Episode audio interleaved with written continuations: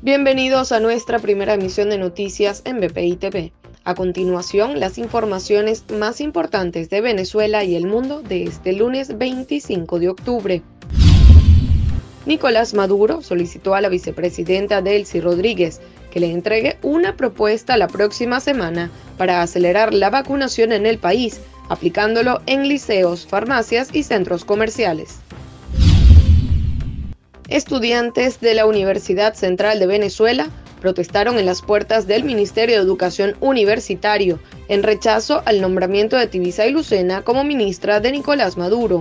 El grupo de estudiantes pegó carteles en la fachada de la institución con el mensaje de 21 años de olvido no se arreglan con una comisión.